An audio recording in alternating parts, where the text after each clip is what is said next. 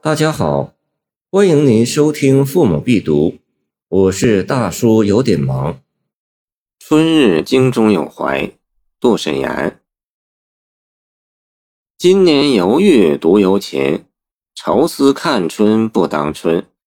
上林苑里花徒发，细柳营前叶漫新。公子南桥应尽兴，将军西递几留宾。寄与洛城风日到，明年春色倍还人。此诗写春日在长安怀念洛阳，内容与前诗相近。盖武则天执政时，除大足元年（公元701年）十月至长安，三年 （703 年）九月一度还京外，长期居住东都洛阳。杜审言一生也基本上在东都供职。其生地巩县亦在洛阳附近，故对其有深厚的故土之恋。此诗当是公元七百零二年或七百零三年春天，护从武则天去长安期间所作。诗的前四句写此次寓居长安之无聊，乃至时逢春至也没有好心情。盖沈言仕途并不平坦，长期任职卑微。所谓载笔下僚三十余载，即在内任职，其位也远在文章四友中其他三人之下。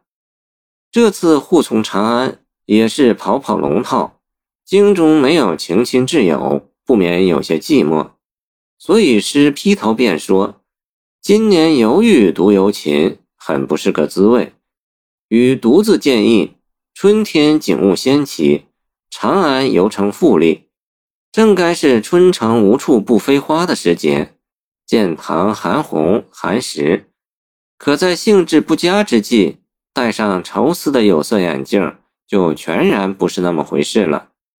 看春不当春五字，语拙而意妙，既是以我观物的主观感觉，又表现出一种怨哀和无可奈何的情态。以诗人惯用的语言来说，便是造化小儿故意相苦。使我损失了一个难得的春天，岂不可恶？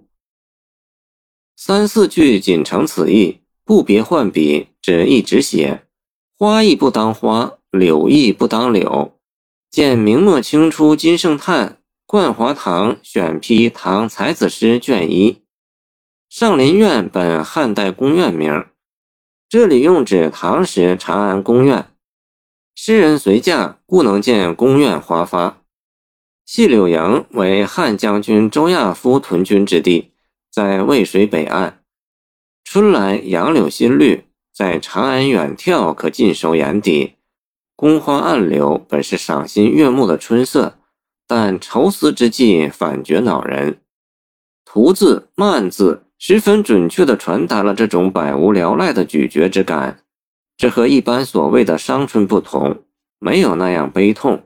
却更让人气闷，更让人惆怅莫名。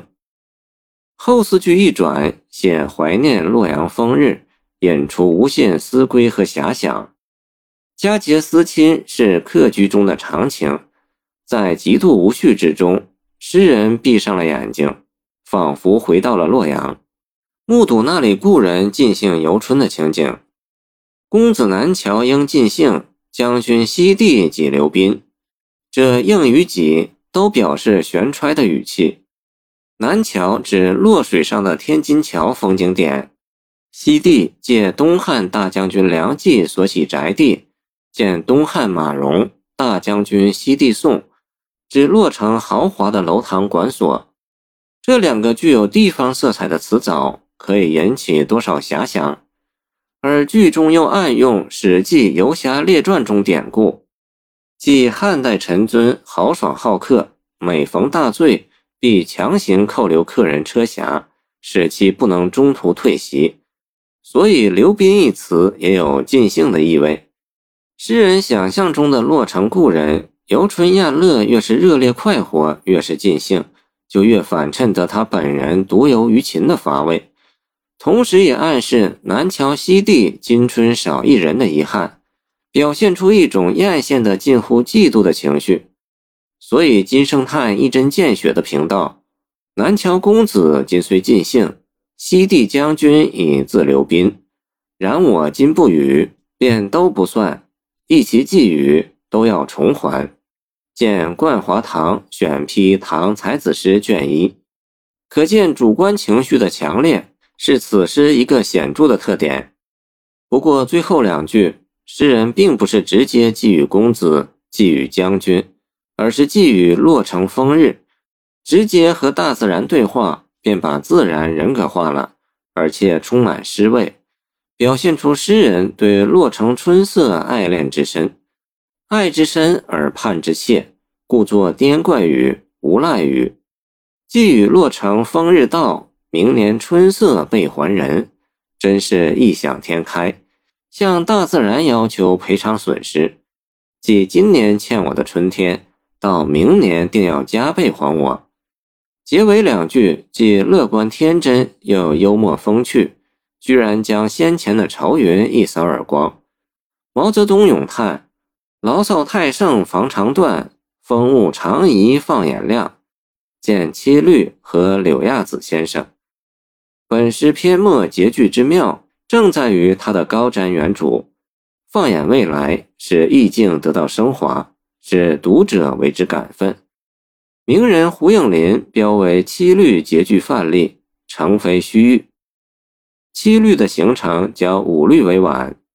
初唐四杰及陈子昂皆有成熟的五律架构，然于七律似无所解，故胡应麟说：“唐七言律自杜审言、沈佺期首创公秘，见诗素，如本篇八句，仅仅围绕一个春天上的心理的得失交战来写，从今年失意春写到明年备还春，如空寂行云。”大河流水，一气呵成，而有顿挫抑扬之妙。检讨少陵诗律，可悟渊源所自。难怪他道：“诗是五家事，五祖诗贯古。”话虽过情，但也有根据，非一味浮夸。谢谢您的收听，欢迎您继续收听我们的后续节目。如果你喜欢我的作品，请关注我吧。